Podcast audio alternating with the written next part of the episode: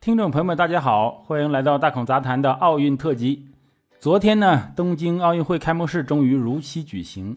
虽然这个表演呢，让很多人觉得有点短，大孔注意到，甚至连一个奥运歌曲都没有。舞台上整体的人数啊也很少，总让人觉得稀稀拉拉的。这当然跟疫情有关系了，也不该去责备主办方。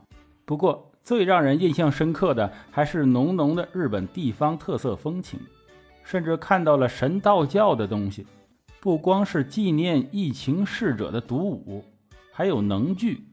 更有一些啊，大家觉得有点诡异啊，甚至有点那个血血肉的，呃，一些行为艺术的或者是现代舞的表演。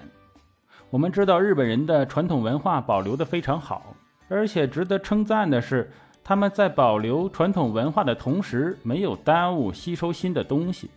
奥运项目的图标就是日本人首创的，大孔也是做设计的，知道日本设计行业有多强啊。简直是亚洲领军者，甚至中国所有的理发店搞进修培训啊，都是请的日本老师上课，或者直接去日本上课。日本跟印度一样，是一个神奇的国家，也可以说是世界上唯一一个神国。对他们觉得自己生活在一个神的国度，就像他们历史书里写的那样，最早的天皇啊是天照大神的孙子。而且天皇的血脉没有断过，是一系传下来的。这自然跟日本原本的正巫合一的体制有关。在曹丕的时候，日本女皇卑弥呼曾经遣使来魏国朝贡。当时的卑弥呼也是一个大女巫，哎，就是大祭司，她掌管着神权和政权。曹丕知道卑弥呼是个女人，所以除了送给使节几柄宝剑以外，还送了她一些铜镜和玉石。容大孔臆想一下，如果当初日本人拿我们当天朝，那这些从天朝取回的东西，会不会就是至今仍在日本称为国宝的三神器呢？没有一个国家会用三个神器当做国宝，这也恰恰证明日本呐，觉得自己是一个神国。顺便说一句，他们其实也去孙权的东吴，哎，朝贡过，从那里也学了很多东西，比如穿衣戴帽啊，当时叫吴服，吴服啊，就是后来和服的前身。日本的神道教是典型的多神信仰，信仰举头三尺有神明，甚至比万物有灵的萨满教都邪乎。一块神仙摸过的石头也能起个名字，奉为神灵。有神就有祭祀，就有神秘主义，也就有神神叨叨。所以在日本文化中，艺术作品里面充斥着神秘主义。每年都有春秋祭祀，皇家更有隆重的祭典，各地有大大小小的神宫神社，唱的戏里、音乐里面，以及后来的电影啊、小说、舞蹈里面。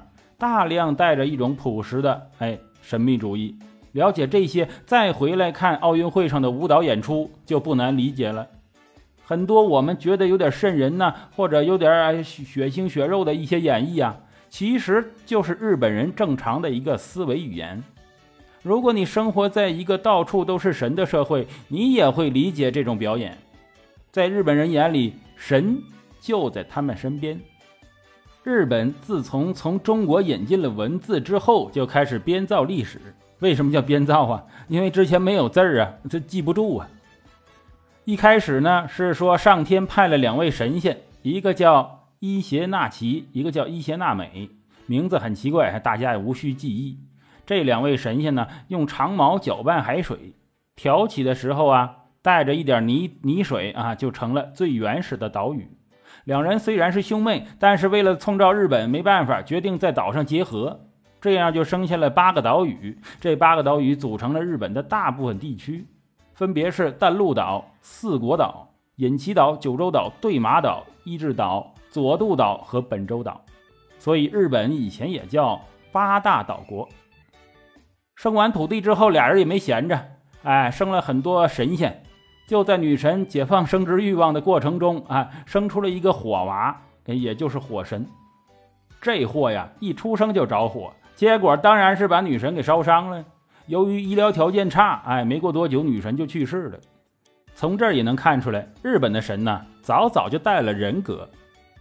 狗血剧情接踵而至，老公非要去阴间找老婆，谁知道老婆已经嘿光板没毛，虫吃鼠咬了，就就是已经腐烂变质了。被自己的老公看到自己丑陋的女神，恼羞成怒，派鬼兵追杀亲夫。亲夫好不容易逃脱了，疲惫中啊，觉得自己还是沾染了污秽。嗯，那那个阴间的地方确实太脏了，就找了个地方泡澡。没想到啊，这一洗澡洗出一堆儿女来。这群儿女，你说得有多脏嘛？啊，都都都是泥灰的。在最后洗脸的时候，两只眼睛生出了天照和月读；洗鼻子的时候，生出了左须之男。天照大神就是后来掌管日本天庭，也就是高天元的最高神。他的子嗣啊，就是后来的天皇一脉。月读就是佐助的这个神迹啊，不好意思啊。啊，月读是夜晚的女神啊，夜之女神。左须之男呢，就是杀了八岐大蛇，取得草剃剑的那个。既然说到这里，我就把草剃剑说一下呗。这剑呢，后来被左须之男送给自己的姐姐天照了。